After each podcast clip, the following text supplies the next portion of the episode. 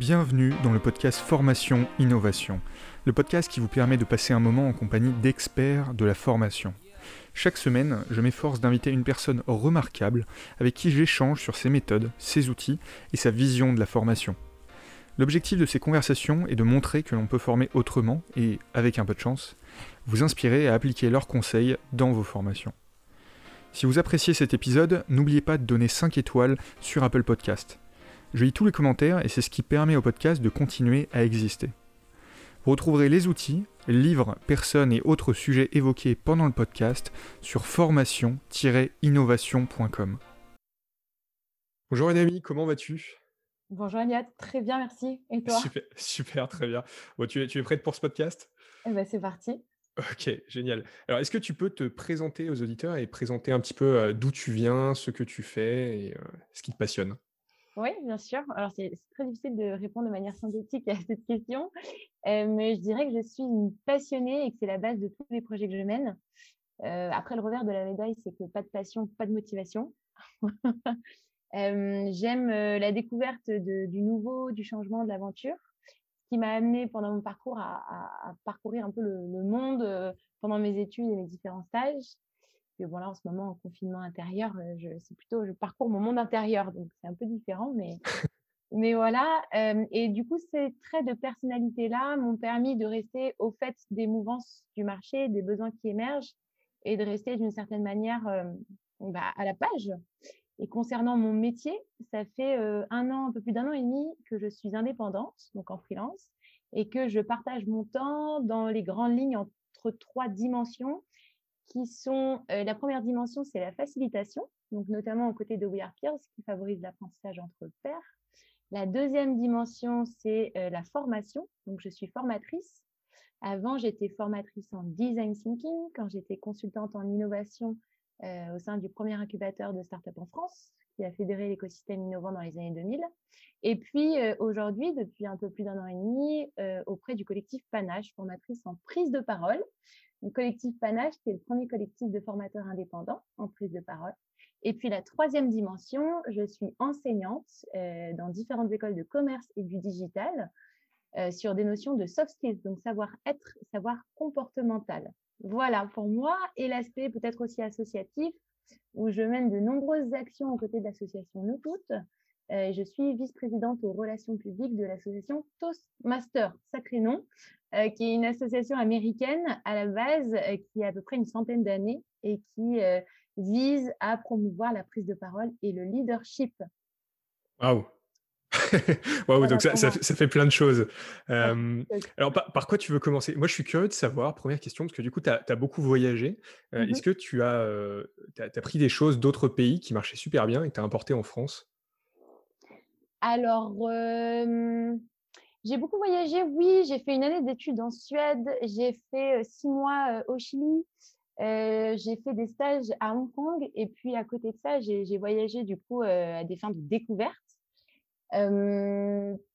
je dirais plutôt que c'est la posture qui a, ça, a joué beaucoup sur la posture. C'est-à-dire que le regard que je peux avoir quand je rencontre différentes personnes et l'acceptation des gens de manière générale dans leur entièreté et le fait que chacun est différent et peut avoir développé un regard sur le monde et une manière de faire différente, ça, ça m'a apporté beaucoup dans la posture que j'adopte aujourd'hui en tant que formatrice et enseignante. Ouais, donc tu, fais partie des personnes qui considèrent que tout le monde a quelque chose à apporter. Et, ça, ça c'est chouette. et, du coup, comment ça, ça se transmet d'ailleurs dans, dans, WAP, euh, We, Are Peers, c'est ça? Comment, euh, comment l'apprentissage euh, à, plusieurs est, utile? Alors, We Are Peers, c'est génial parce que c'est un, alors c'est un outil à la base qui va favoriser l'apprentissage entre pairs. Donc, c'est une méthode très particulière où il va y avoir des moments d'échange donc, on va te poser des questions particulières, on va répondre à ces questions. Ensuite, on va centraliser ces questions et les personnes au sein de petits groupes vont pouvoir échanger autour de sujets particuliers parce qu'on aura fait émerger en fait des points communs ou des éléments sur lesquels échanger. Tu, fais ce qu'on appelle un, work café ou c'est autre chose encore? Alors, Work Café, d'une certaine manière, oui, ça pourrait. C'est une, une, des méthodologies de facilitation qui peut être utilisée. We Are Peers, je dirais vraiment que c'est la méthodologie We Are Peers. ok, d'accord. une des solutions qu'on appelle aujourd'hui, enfin, tu sais, qui va répondre aux attentes d'intelligence collective, c'est-à-dire qu'on va co-créer avec les savoirs de chacun quelque chose. Donc, parfois, ça peut être, tu vois, par exemple, ça fait quelques années que We Are Peers organise la rentrée de l'EM Lyon. Donc, c'est les étudiants eux-mêmes qui avaient créé leurs cours. Alors, pas tous, hein, mais dans le cadre du séminaire d'introduction, ils avaient co-créé tous ensemble leurs cours. Donc, c'est plutôt motivant et engageant quand on s'inscrit dans une école d'avoir des cours qui sont co-créés par les, par les étudiants. et, alors, qu'est-ce qui est ressorti de ça? Est-ce qu'il y a eu des, des, trucs un peu loufoques quand même? Ou est-ce que ça s'est plutôt bien passé et tout le monde a été respectueux de la consigne? Écoute, en général, les étudiants sont peu loufoques. c'est l'un des problèmes. D'ailleurs, il faut aller les pousser un petit peu et les rendre créatifs, faire sortir un petit peu. Tu vas pousser un peu à l'audace parce que, étonnamment, plus les étudiants sont jeunes, euh, moins ils sont audacieux et ils osent sortir des sentiers battus. Donc, euh, non, il n'y a pas eu de choses loufoques. Par contre, il y a eu beaucoup de passion. Et il y a beaucoup de. D'ailleurs, il y a une anecdote, je crois, c'était l'année dernière. Euh, une étudiante qui avait parlé d'un sujet, je ne sais même plus comment ça s'appelle, euh, et elle a tellement passionné les autres étudiants, donc ses pairs en l'occurrence, qu'elle en a fait un TEDx. les étudiants l'ont poussé à le faire. tu vois, ça fait émerger des choses qui sont quand même assez, euh, assez sympas. Tu as, fait un TEDx toi aussi d'ailleurs, non? Alors non, moi j'ai travaillé pour TEDx. Ah. Non, j'ai travaillé pour TEDx. J'ai parcouru trop vite alors. Alors c'était, ça aurait pu être un TEDx, ça y ressemble. C'était plutôt au siège de la BPCE. J'ai fait un talk sur, euh, j'ai raconté l'histoire de chez Erazad, comment l'histoire de chez Erazad peut euh, nous apprendre beaucoup de choses sur nos conditions de femmes aujourd'hui. Et j'ai donné des conseils à des femmes entrepreneurs. Donc, c'était aussi sur scène, mais pas avec le petit rond rouge euh, et, euh, et le, le, code TEDx. Par contre, j'ai travaillé pour TEDx en tant que freelance il y a trois ans maintenant, quatre ans, en tant que chef de projet. Ok. Et, alors, euh, dans, ton expérience avec, bah, par exemple, le M Lyon, comment tu fais ressortir la, créativité chez les gens? Comment tu les pousses à, faire des trucs super chouettes sans que ça parte non plus n'importe comment? Alors ça, c'est tout un art. Euh, donc c'est l'art de la... Moi, j'aime bien parler de l'art de la magnétique. Euh, c'est-à-dire, c'est l'art de faire accoucher les esprits.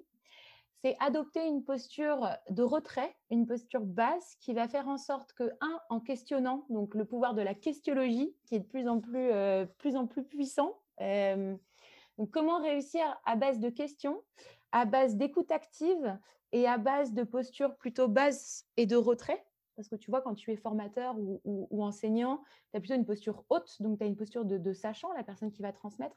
Là, c'est plutôt l'inverse. Euh, l'art de la facilitation, c'est plus ça.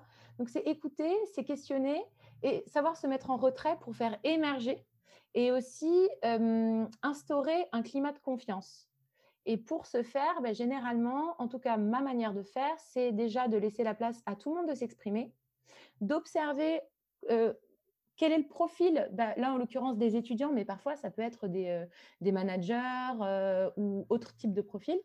d'observer euh, comment fonctionne la personne dans le groupe et de savoir mettre en lumière, tu sais, la personne qui qui parle pas assez, d'aller la chercher, tu vois, de manière subtile, ou à l'inverse, quand il y en a un qui prend trop de place, et ça arrive souvent, de gentiment replacer la balance centre pour que cette personne-là parle un, petit peu moins pour laisser de la place aux autres. Et comment tu fais ça concrètement? Est-ce qu'il euh, y, a une méthode pour dire un peu euh, tais-toi mon grand, euh, et toi là-bas, viens, viens parler et nous expliquer ce que tu sais faire Comment tu fais ça sur, sur une assemblée qui, qui, pas, qui est lancée quoi? Alors, c'est assez délicat. Moi, déjà, il y a quelque chose que j'aime beaucoup faire, que je fais dans tous mes cours ou dans toutes mes formations. À chaque fois que je commence, je fais mettre tout le monde en cercle. Donc, il n'y a pas de salle euh, dispositionnée, tu vois, euh, euh, où chacun peut se cacher derrière son ordinateur ou, derrière un papier. je fais en sorte que tout le monde soit en cercle. Et le cercle, c'est assez... Bah, ça fait émerger déjà beaucoup de choses. Déjà parce que tout le monde se voit. tout le monde peut bah, s'écouter ça, c'est la première chose. Donc, au niveau du corps, on est en cercle. Bon, quand c'est en ligne, on est derrière son ordinateur. C'est ce que j'allais te demander. comment, tu, comment tu fais en ligne tiens, du coup? Est-ce que tu arrives à, décliner la, chose en ligne ou est-ce que tu n'as pas encore trouvé de, méthode magique Si, si, bien sûr. Bah, on le fait aussi en ligne. Alors, en ligne, ça veut dire. En fait, tout est dans. et c'est là que la prise de parole m'aide énormément. Tout est dans l'art de savoir accueillir ce qui va être dit et puis d'arriver au bon moment pour prendre une chose, un élément que la personne va dire et poser la question à une autre. Par exemple, si quelqu'un prend un peu trop de place, vu que c'est le sujet de ta question, on va dire que, j'en sais rien, moi, Léa prend beaucoup trop de place et, parle trop. Je vais écouter ce que Léa va dire. Et à un moment, je vais prendre un mot ou une idée que Léa va dire en la coupant poliment, en disant Excuse-moi Léa de te couper, j'aimerais demander son avis à Théo. Et Théo, qui peut-être parle peu, je vais lui, lui redonner la parole. Tu vois, donc ça va être vraiment un, une observation, une histoire de posture sur comment tu fais pour ne pas être mal poli et couper la personne dans sa réflexion et dans l'envie de partage, et à la fois laisser sa place à chacun. Et toi qui as fait des formations avec des, écoles de commerce, avec des, publics un peu différents, c'est quoi mmh. les publics les plus et les moins réceptifs? Est-ce que par exemple quelqu'un en MBA est plus réceptif que quelqu'un qui arrive en bachelor en école de commerce, ou est-ce qu'il y a peu de différence finalement? Écoute, moi, je dirais qu'il y a peu de différence, d'autant que j'ai eu, j'ai eu différents profils. j'ai eu des développeurs, j'ai eu des personnes en marketing digital, j'ai eu des étudiants en école de commerce, tu sais, le programme classique grande école. Donc, il y a eu différents profils et j'ai eu à la fois des bachelors et des masters. Donc, j'ai testé plein de profils, en tout cas du côté étudiant. Euh, je, j'eus pensé euh, que les développeurs, par exemple, pouvaient être peut-être parfois moins, moins ouverts, euh, c'est ce qu'on en dit, tu vois, moins réceptifs, et pas du tout en fait. Ah ouais, toi tu trouves qu'ils sont, ils sont tout à fait ouverts? Ok. Bah écoute, ouais, complètement. Tu vois, je leur ai donné un cours sur la relation à soi, la relation à l'autre. Ça a été un cours extraordinaire et je les ai trouvés d'une réceptivité incroyable. Hein, tu vois, parce que justement, ils avaient l'occasion de s'exprimer, ils avaient l'occasion de donner leur point de vue et, et ça a été d'une richesse incroyable. Hein. peut-être que c'était une chance qu'on leur avait pas donnée avant, en fait. C'est ça que tu es en train de me dire. Ouais, peut-être, peut-être. Honnêtement, peut-être. Ok. Mmh. Et, alors, du coup, dans, ces cours, qu'est-ce que tu enseignes euh, exactement? Alors, j'imagine que ça, ça, module en fonction du public, etc. Mais euh, est-ce qu'il y a une, un fil rouge euh, dans, tout ça? Alors, ce que j'enseigne, ça dépend. Je peux donner des ateliers sur la prise de parole. Donc là, il y a beaucoup de pratiques, beaucoup d'exercices issus, du théâtre d'improvisation, beaucoup d'exercices aussi issus d'art oratoire, puisque moi, j'ai fait l'école de l'art oratoire et, ça m'a beaucoup aidé à avancer. et je donne aussi des cours en soft skills, donc comportement, savoir-être. Et alors là, c'est assez compliqué parce que comment on apprend les soft skills, c'est c'est un truc quand même. Donc, je pense que le mieux, c'est que je donne un exemple. Tu vois, j'ai donné par exemple un cours sur la relation à soi, la relation à l'autre. Donc, ce que je fais passer euh, souvent, c'est euh, euh, les petits tests MBTI, donc pour se connaître. Donc, la relation à l'autre commence par la relation. Alors, c'est quoi un test MBTI exactement? Alors, c'est un test de personnalité qui va aller mettre l'accent sur sur des, des, ouais, des points de ta personnalité particuliers et le fait de les, de les voir écrits, d'en avoir connaissance, parfois ça peut aider. Enfin, c'est la base de tout en fait. C'est-à-dire que ça va déjà t'amener à te questionner sur toi et à te dire Ah oui, tiens, c'est rigolo, effectivement, parfois je peux être comme ça, parfois je peux être comme ça. Et donc, déjà, de commencer à se poser des questions sur soi peut, d'une certaine manière, aller forcément t'aider à te connaître mieux et donc améliorer la relation à la personne que tu vas avoir en face de toi, à tes collègues, à ton auditoire quand on parle de prise de parole, etc. Et comme exemple concret, par exemple, que je peux te donner, le dernier cours que j'ai donné aux, développeurs, donc c'était des, étudiants en master, en fait, j'ai voulu leur mettre le doigt, mettre l'accent sur le sens du discernement et le sens des responsabilités. Et donc, pour ça, on a échangé ensemble le premier cours. donc, je leur ai parlé, donc ils ont fait les tests MBTI. on a échangé ensemble en cercle sur plein d'éléments différents. Et ensuite, je leur ai dit, bah voilà, le prochain cours qu'on va faire ensemble, vous allez regarder les ressources que je vous ai envoyées. Dans ces ressources, il y avait par exemple le documentaire The Social Dilemma qui est assez incroyable, donc qui parle de l'impact des fake news, de, du fait que la technologie prend de plus en plus de place et nous amène à, plus avoir de sens du discernement, à plus nous faire confiance à nous-mêmes, mais plutôt à faire confiance à, l'information de masse qui, qui, tournent. Je leur ai aussi mis des ressources autour de l'importance des soft skills dans la tech, l'importance de la personnalité qui va forcément se ressentir quand tu vas coder ou développer un, logiciel ou, un produit, quelque chose de technique. et aussi en, intelligence artificielle, je me rappelle leur avoir mis un, TEDx qui parlait en gros de à quel point l'intelligence artificielle aujourd'hui, il y a une polémique autour de ça, ne reconnaît pas les visages de personnes noires, ce qui est quand même assez grave. Et donc, je leur ai balancé toutes ces ressources-là et je leur ai dit, voilà, la prochaine fois qu'on va se revoir tous ensemble, je veux vous entendre sur deux points. Euh, la première chose, je veux comprendre, je veux savoir ce que vous avez regardé, lu, etc., en ne les obligeant à rien, parce que je crois vraiment que la plus grande démotivation vient de soi. Donc, j'ai rendu, je n'ai rien rendu d'obligatoire. Et je leur ai dit, je veux vous entendre sur votre point de vue, ce que vous avez pensé de ce que vous avez regardé, lu ou entendu, et ce que vous avez ressenti que ça a provoqué en vous en termes de ressenti, de sentiment. Et bien, euh, énorme surprise, sur les 25 étudiants, tout le monde avait fait quelque chose, tout le monde s'est exprimé et tout le monde a parlé de son point de vue et de son ressenti. Et c'est parti en euh, débat interne. Euh, et en fait, à la fin, les étudiants, et ce n'est pas la première fois qu'on me dit ça, m'ont dit, mais, mais j'aimerais vraiment, madame, hein, ça me fait rire, il m'appelle madame, on aimerait vraiment avoir plus de débats, plus de manières de, nous exprimer, etc.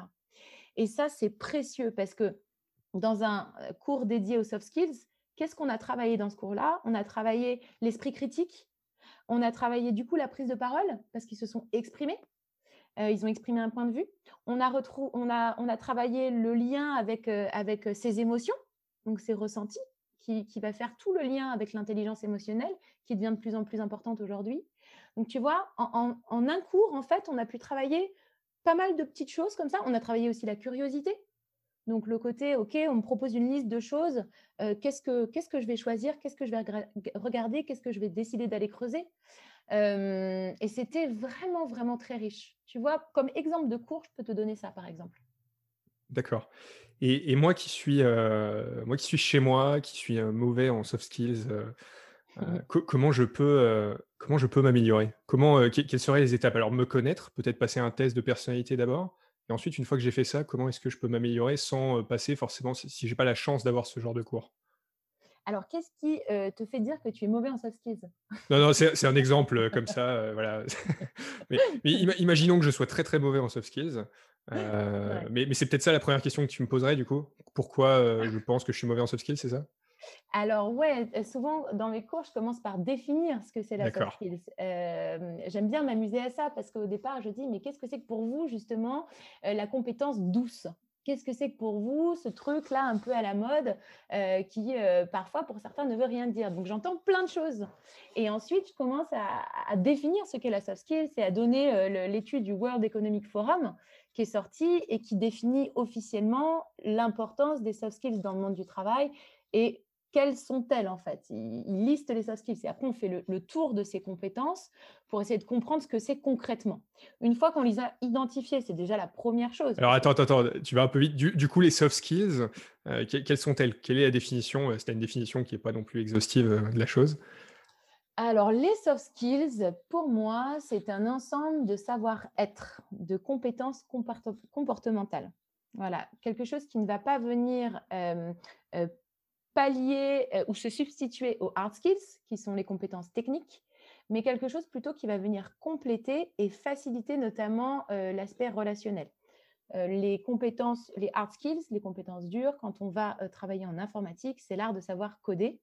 Dans les soft skills, on pourrait se dire, bah, OK, un développeur aujourd'hui, effectivement, il doit coder, c'est évident. Par contre, demain, par exemple, quand il va prendre la tête d'une équipe, il va peut-être devoir être inspirant, il va devoir peut-être avoir la capacité à fédérer ses équipes. En réunion, il va devoir avoir cette capacité aussi à s'exprimer, à défendre un point de vue, à remettre peut-être en question l'avis de son, de son chef, parce qu'il ne va pas être d'accord, parce que pour des raisons éthiques, il aura voulu faire autrement. Donc, c'est toutes ces petites choses qui viennent compléter les compétences techniques, tangibles, en tout cas plus tangibles, qu'on retrouve sur le marché du travail et qui prennent de plus en plus d'importance. Pour moi, c'est ça. Ok, merci. Mais de rien. donc, une fois qu'on a défini les soft skills, J'arrête de t'interrompre. ah non, mais aucun problème. une fois qu'on les a définis, bah, je pense que déjà, voilà, le plus important, c'est de mettre le doigt dessus, de savoir de quoi on parle. sinon, on ne peut pas travailler sur quelque chose dont on n'a pas conscience et puis, une fois qu'on les a identifiés, bah, c'est se dire, bah, tiens, OK, la curiosité, c'est une soft skills. Comment travailler ma curiosité? Bah, Travailler sa curiosité, c'est tout simple, mais parfois, au lieu de prendre le même chemin tous les matins en allant à l'école, peut-être qu'un jour, on décide d'en prendre un autre. Ou peut-être que euh, au lieu d'acheter toujours euh, les mêmes choses au supermarché, peut-être que le jour suivant, on va se dire bah tiens, si je testais quelque chose de différent. Et puis ça donnerait quoi si aujourd'hui, cette semaine, je décidais d'appeler ou de prendre rendez-vous sur LinkedIn avec deux personnes euh, qui sont pas du tout, qui ne sont pas du tout dans mon univers professionnel. Donc tu vois, aller cultiver cette, cette curiosité. Ou si je m'ouvrais aujourd'hui, tiens, à lire un livre que je n'ai pas du tout l'habitude de lire, parce que euh, d'habitude, ça ne m'intéresse pas.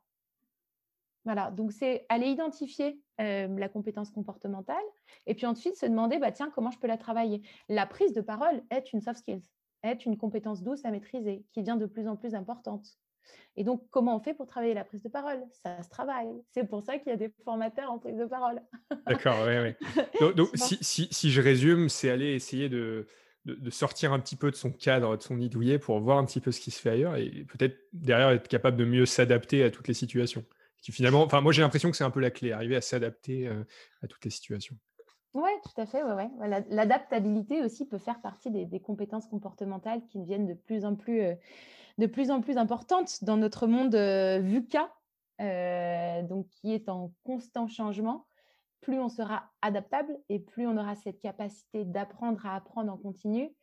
Et, plus je pense qu'on arrivera à s'en sortir dans, ce monde très, très, très mouvant. un, monde, un monde VUCA, c'est quoi déjà? C'est volatile euh, euh, Je ne me rappelle plus.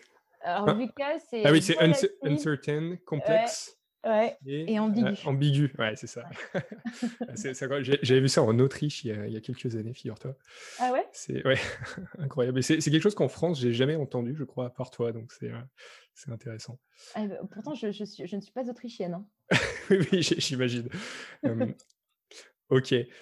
Et, alors, moi, j'ai une, question, du coup, pour revenir un petit peu sur, sur le webinar, comment tu fais à distance pour, pour animer? Comment, euh, comment toi, tu arrives à, trouver des solutions? Parce qu'aujourd'hui, c'est quand même un, sujet assez important. C'est un sujet, ouais, je suis d'accord avec toi. alors déjà, j'ai remarqué quelque chose à force d'animer des, choses à distance, c'est que le niveau d'énergie est très important. Déjà de base, quand on va, quand on est formateur euh, ou euh, enseignant, le niveau d'énergie est important, c'est-à-dire la somme d'énergie que tu vas délivrer et dans tout métier de transmission, tu en as besoin et c'est une ressource très rare. Et derrière un écran, je dirais que déjà, elle doit être encore plus importante. Ça veut dire que tu dois, d'une certaine manière, être dans la, dans la joie, dans la transmission, et plus tu, tu, vas donner de ça, plus tu vas réussir à embarquer. Ça, c'est un truc que j'ai remarqué qui, qui, qui, fait mouche, vraiment à tous les coups. Ensuite, il y a des petites techniques du type déjà évidemment avoir un éclairage qui soit, qui soit très bon autour de toi, appeler les personnes par leur prénom.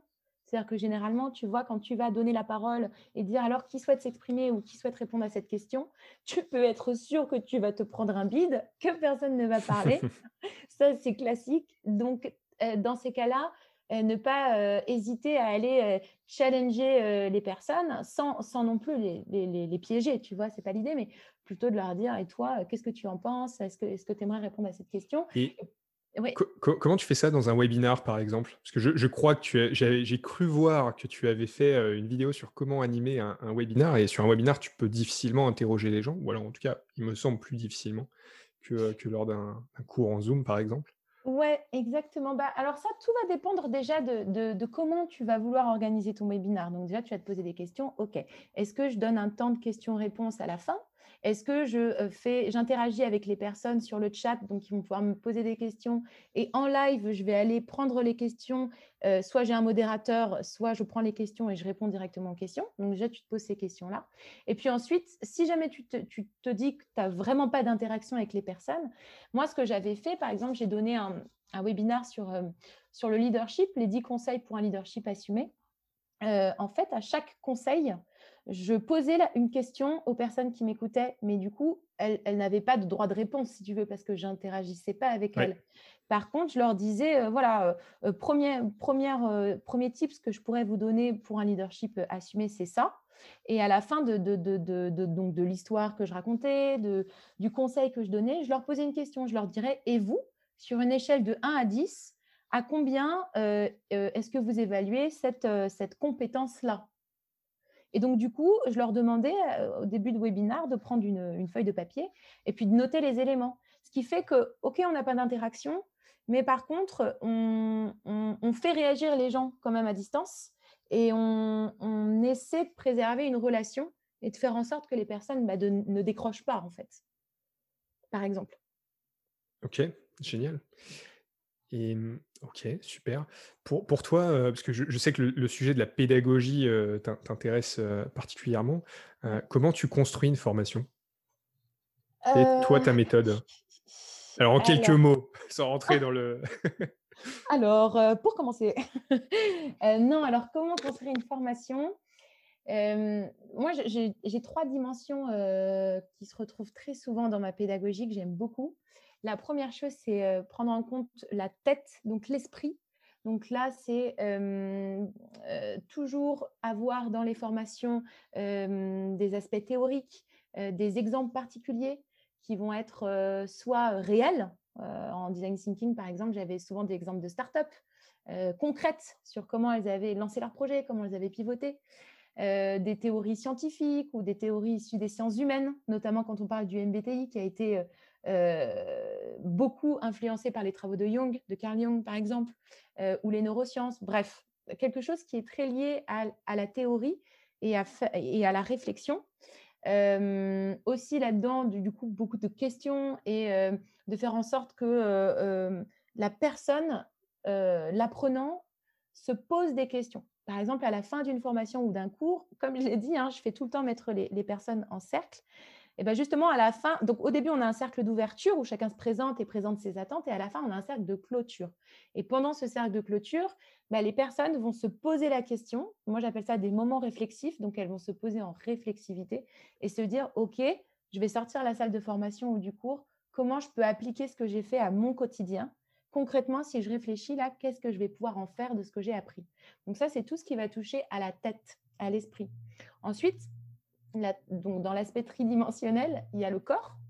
Donc, euh, généralement, euh, bah, déjà, on se met en cercle et au-delà de ça, j'organise souvent des choses pour qu'on puisse pratiquer, euh, pour qu'on puisse toucher. Donc, soit c'est des exercices, des, icebreakers, soit c'est des, des, jeux qui vont favoriser la créativité. Donc, ça, c'est plein d'exercices issus du théâtre d'improvisation.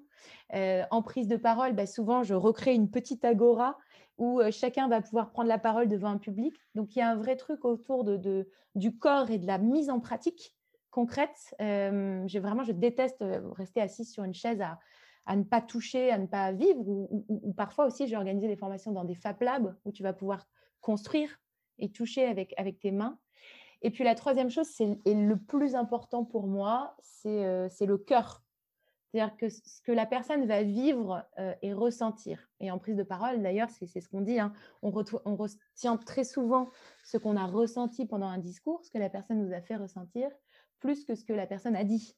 Euh, c'est pareil pour les profs. Euh, en tout cas, moi, je fonctionne comme ça. Les profs qui m'ont marqué sont les profs qui, qui, ont fait, qui ont ancré en moi des émotions particulières. donc ça, ça veut dire voilà, favoriser l'expression des émotions, favoriser le rire, favoriser toutes ces choses qui vont faire qu'on va aller toucher au cœur. Et laisser comment, comment tu vas faire toucher au cœur Est-ce que ça va être par le, storytelling Est-ce que ça va être par ta position Est-ce que alors j'imagine que c'est un petit peu un tout, mais est-ce qu'il y a un élément qui est quand même très très important à travailler plus qu'un autre? Moi, je dirais toucher au cœur. Il y a deux choses. La première, c'est la posture de, de, de l'enseignant qui est très. Moi, j'ai une posture très, très dans l'inspiration. C'est-à-dire, bah, l'inspiration, oui, on peut utiliser le storytelling pour inspirer. Donc, l'inspiration, souvent, va toucher au cœur parce qu'on va pouvoir se projeter dans, les paroles que la personne va, délivrer. Ça, c'est la première chose. Et puis, la deuxième chose, c'est plutôt du côté des apprenants. Ça veut dire favoriser l'espace nécessaire pour que les apprenants puissent s'exprimer et dire justement ce qu'ils ont sur le cœur. C'est-à-dire, à partir du moment où, où, ils se sentent en confiance, ils vont pouvoir dire des choses qu'ils n'auraient pas pensé dire ou qu'ils n'auraient pas osé dire. Et donc, toute la posture de, de, l'enseignant et, le, le, cadre pédagogique qui a été établi et le cadre de confiance qui a été établi va favoriser l'expression de chacun. Ok. Euh, Noémie, est-ce qu'il y a un dernier sujet que tu veux aborder avant qu'on passe aux questions euh, de la fin? Oula, ça c'est un, une vraie question qui Elliot, parce que moi je pourrais parler encore des heures. Donc, euh, non, pas de sujet particulier, si ce n'est cette pédagogie que j'aime bien qualifier d'holistique, tu vois, qui est, assez, qui est assez importante, je pense, aujourd'hui, tu vois mais, mais voilà, si, si, on se lance sur un autre sujet, on, on, finira jamais. Ok, ça, marche.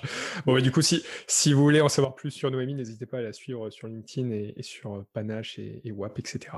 Ouais. Euh, ok, alors, prêt pour les questions? Ouais. Super. Donc pour toi, la, formation dans 10 ans, c'est quoi?